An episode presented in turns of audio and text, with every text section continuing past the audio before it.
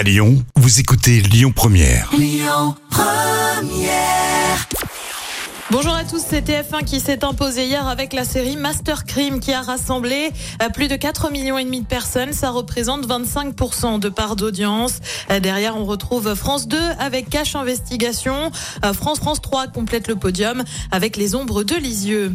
Une plainte déposée pour diffamation. Ça vise l'émission Quotidien sur TMC, mais plus précisément une chronique de Jean-Michel Apathy. En cause des propos tenus vendredi dernier dans l'émission, le chroniqueur politique évoquait un livre les Rapaces, qui est en fait une enquête sur la ville de Fréjus, dont le maire est David Racheline, encarté au Rassemblement national. L'élu s'est d'ailleurs fendu d'un communiqué et dénonce l'utilisation de ce livre sans avoir fait aucune vérification. Il annonce porter plainte dans la foulée, affaire à suivre. Et puis on en sait un peu plus sur l'émission Prodige sur les talents d'enfants et d'adolescents, aussi bien dans la danse que dans la musique. C'est diffusé sur France 2.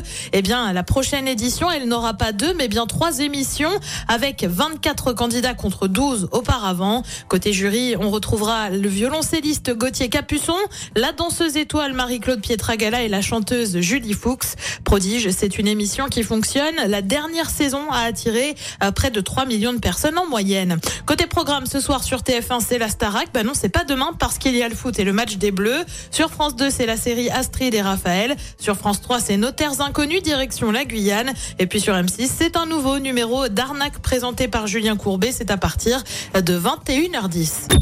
Écoutez votre radio Lyon Première en direct sur l'application Lyon Première, lyonpremière.fr et bien sûr à Lyon sur 90.2 FM et en DAB+. Lyon Première